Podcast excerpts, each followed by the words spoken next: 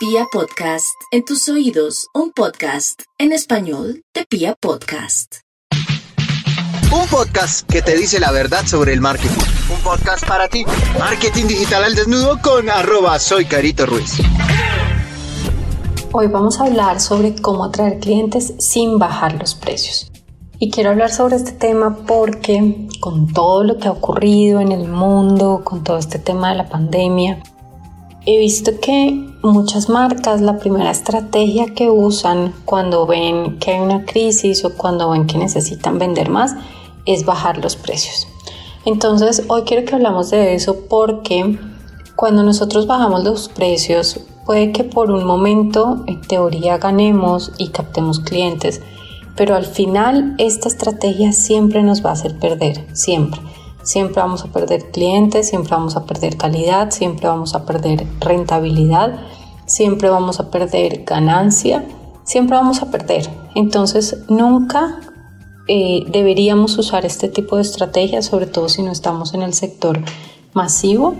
No deberíamos hacerlo porque va a afectar gravemente nuestro negocio.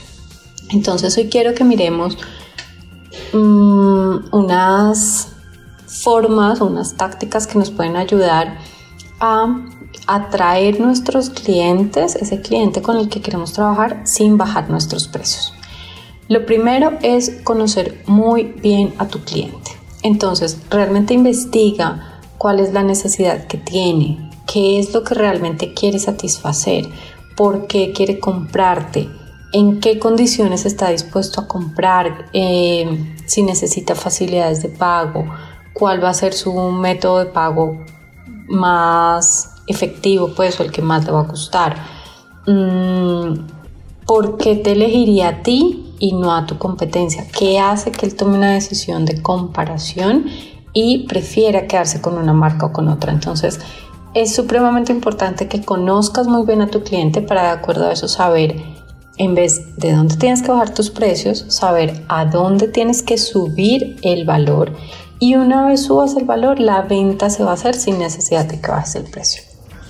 Y por eso ahí llegamos al segundo punto y el segundo punto es nunca se ha tratado del precio, se trata del valor.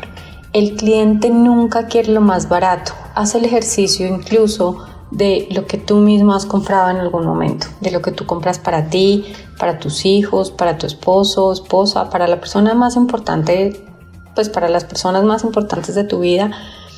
Analiza si realmente cada que estás buscando algo eh, compras lo más barato. Yo creería que no, independiente de la situación económica en la que todos estemos.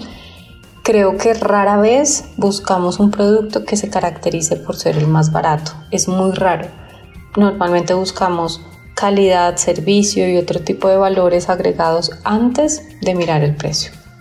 Entonces, piensa muy bien eso y más bien piensa en dónde vas a agregar valor.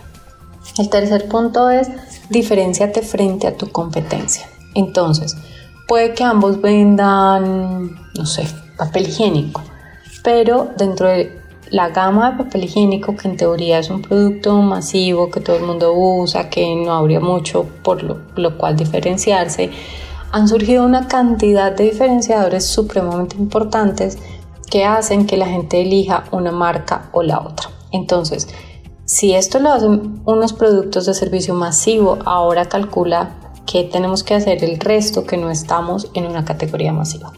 Tenemos que encontrar una diferencia muy fuerte y sobre todo marcarla y comunicarla muy bien para que nuestro usuario entienda esa diferencia.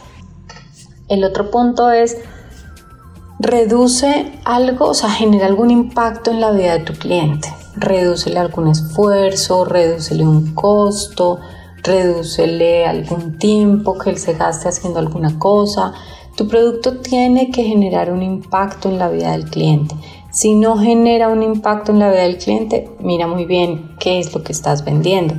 Pero esto aplica para todo, para comida, para ropa, para, no sé, pues servicios, para, para todos los productos, siempre vas a cubrir una necesidad puntual. Entonces, analiza muy bien cuál es esa necesidad que estás cubriendo y enfoca tu comunicación a que la gente sepa eso, a reforzarle a la gente eso que tu cliente, que tu producto reduce, mejora o pues eh, favorece la calidad de vida de tu usuario.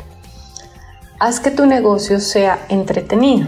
Y esto lo dice David Gómez, que es el autor de Bueno, Bonito y Carito, Detalles que enamoran. Eh, bueno, hay otro también ahorita que sacó. Eh, pero básicamente él habla, no me acuerdo en cuál de los libros porque los he leído ya, he leído varios libros de él, pero hay, él habla mucho de eso y es tu negocio no tiene que estar en el sector del entretenimiento para ser entretenido. Entonces, genera realmente contenido que sea atractivo, que sea de interés, que para tu usuario tenga mucho valor y que esto le permita también al usuario generar como esa empatía con tu marca y ver que además de tal producto o tal servicio que le estás ofreciendo, le generas toda una cantidad de contenido que para él es funcional y sobre todo que puede poner en práctica en su día a día. Entonces, si vendes, por ejemplo, ropa para bebés, pues trata de generar contenido que sea entretenido y que ayude a las mamás en su día a día. Si generas contenido para empresarios, pues mira qué, qué necesidades tienes empresarios. Si es una persona que viaja mucho, qué tipo de contenido les puede servir a la hora de hacer viajes de negocios. Todo ese tipo de cosas es importante que generes para que el usuario se sienta mucho más unido a ti, como que sienta más empatía hacia tu marca. Y por último, muéstrale a tu cliente el cambio de vida que tendrá. Entonces, no sé, por ejemplo, llevándolo a un producto. Si es un producto que es un jean levanta cola, pues muéstrale cómo se ve la cola con el jean y sin el jean. Em, si es un, no sé, si es por ejemplo un restaurante de comida saludable, pues muéstrale los efectos que tiene la comida saludable en una persona, no sé, en cinco años y en una persona que no ha comido saludable durante los últimos cinco años, el impacto que tiene en su salud.